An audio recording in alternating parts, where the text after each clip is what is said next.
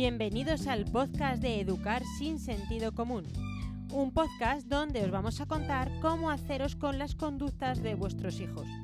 Mi nombre es Elisa Vaca, soy psicólogo infantil experta en modificación de conducta. En este nuevo episodio os voy a hablar de que los castigos no funcionan. Seguramente ya lo sabes porque ya lo has probado. Además, los padres no queremos castigar, simplemente queremos que nuestros hijos aprendan y a poder ser lo antes posible.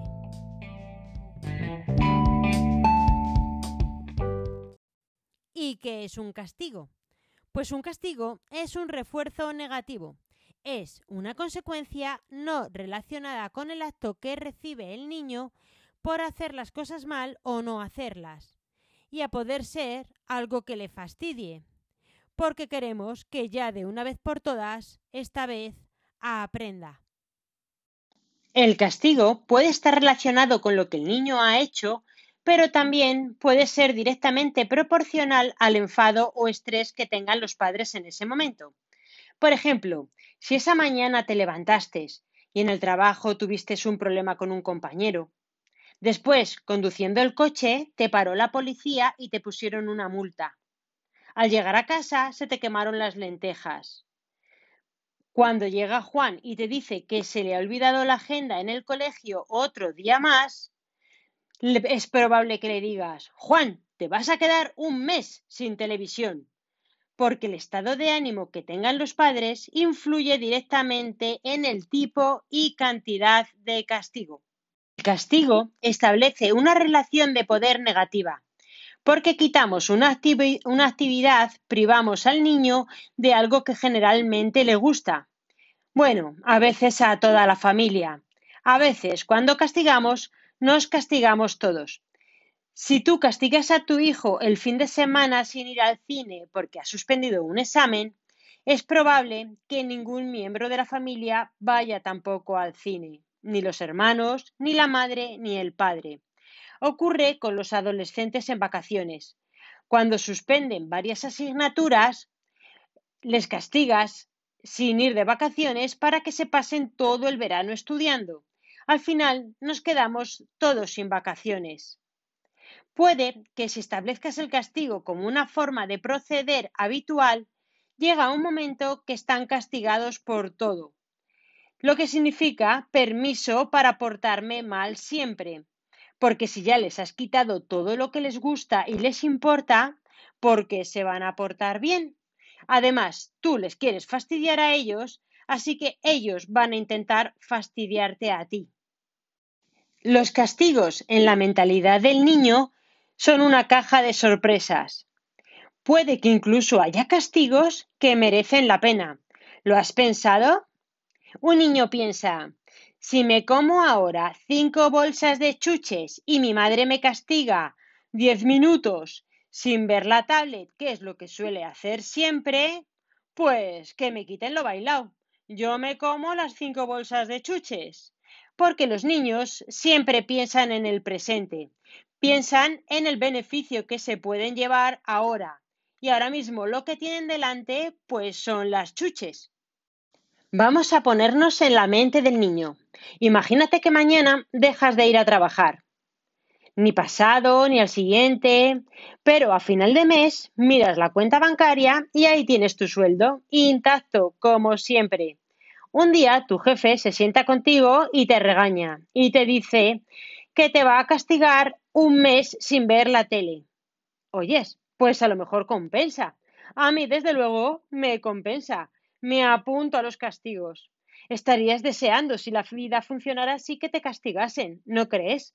Podría darse el caso. Hay castigos de los que no me gusta hablar y de los que no deberían de existir nunca. Son aquellos castigos en que los padres retiran o amenazan con retirar el cariño a sus hijos. Ahí está el no te hablo, que puede ser algo verbal o puede, llevarse a cabo, o el no te quiero. Estos castigos hay que tomárselos en serio, no hay que hacerlos nunca, porque eh, van contra la salud emocional de los niños. Con estos castigos surgen niños ansiosos, miedosos e inseguros. Los castigos con el tiempo pierden eficacia. Además, se acostumbran y les da igual que les castigues o no. Ya han aprendido a entretenerse con cualquier cosa. Puedes castigarles en su habitación, que aprenderán a jugar con los legos, a mirar por la ventana o simplemente estar tumbados en la cama con su imaginación. Los niños son muy creativos y son capaces de entretenerse de esta manera. Deciros que los castigos es lo que hacemos todos. Nos han enseñado a castigar.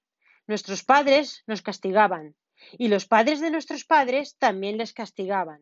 Es un aprendizaje que ha ido pasando de generación en generación. Nos sale de manera automática, sin pensar. Eso sí, es algo rápido, cómodo y sencillo, porque es lo que estamos acostumbrados a hacer. A veces no hablamos nosotros y directamente la voz guardada en nuestra mente de nuestra madre diciéndonos un castigo toma voz, sale por nuestra boca y repetimos lo mismo que nuestra dijo nuestra madre a nuestros hijos. Además, es probable que los castigos sean cada vez mayores para que surjan efecto.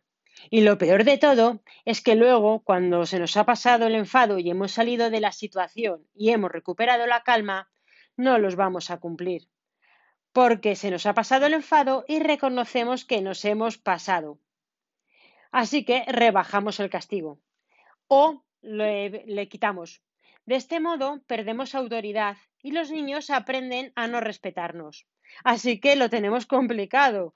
Os estaréis preguntando, ¿y entonces ahora qué hacemos? ¿Y qué hacemos ahora? Pues lo más importante es no castigar, porque los padres no queremos castigar. Sencillamente queremos que nuestros hijos aprendan. Además, cuando castigamos, nos sentimos nosotros peor que ellos.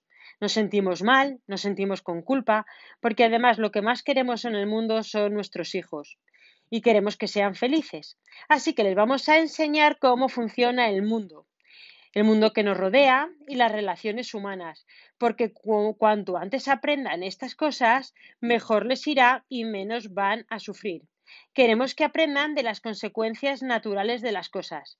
¿Y qué son las consecuencias naturales? Os estaréis preguntando. Pues os voy a poner un ejemplo.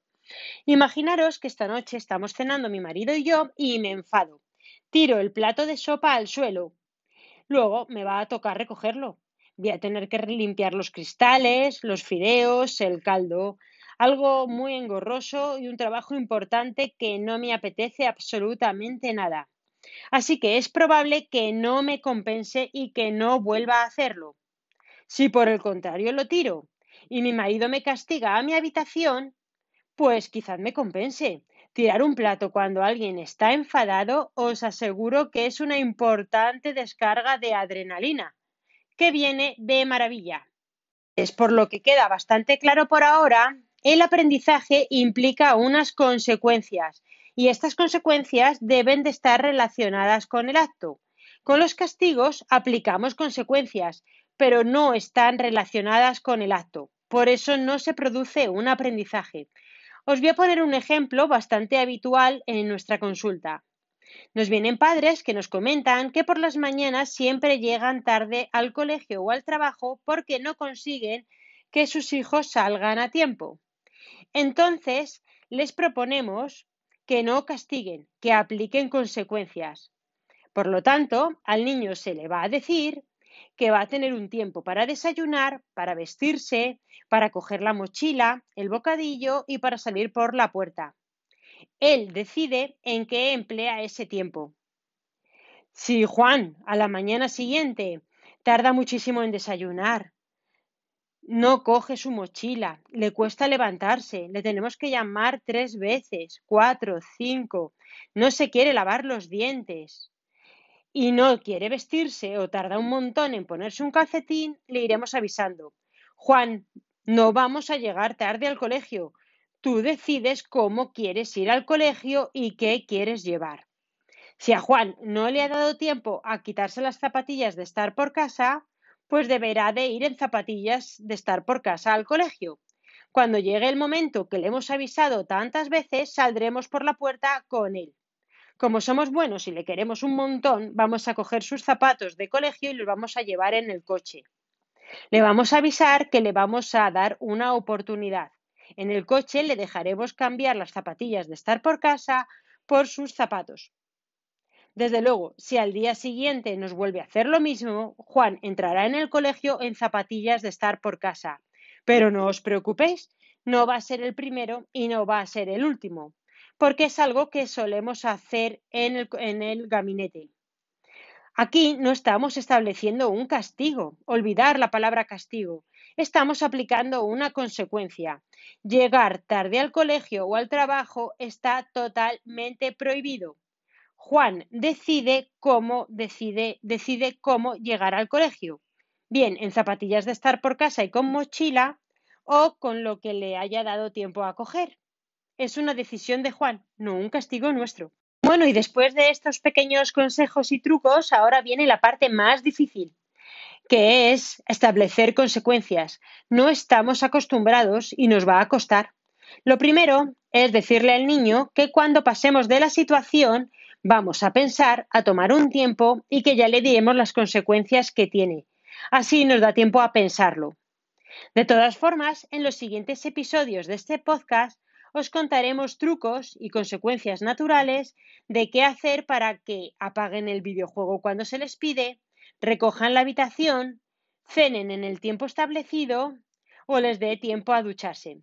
Espero que os haya gustado el podcast y gracias por escucharme. Bienvenidos al podcast Educar sin sentido común, un podcast donde vamos a hablar sobre cómo educar a los niños, cómo conseguir instaurar conductas que deseamos y a que desaparezcan o eliminar aquellas que no son adecuadas y que probablemente le están trayendo más de un problema al niño.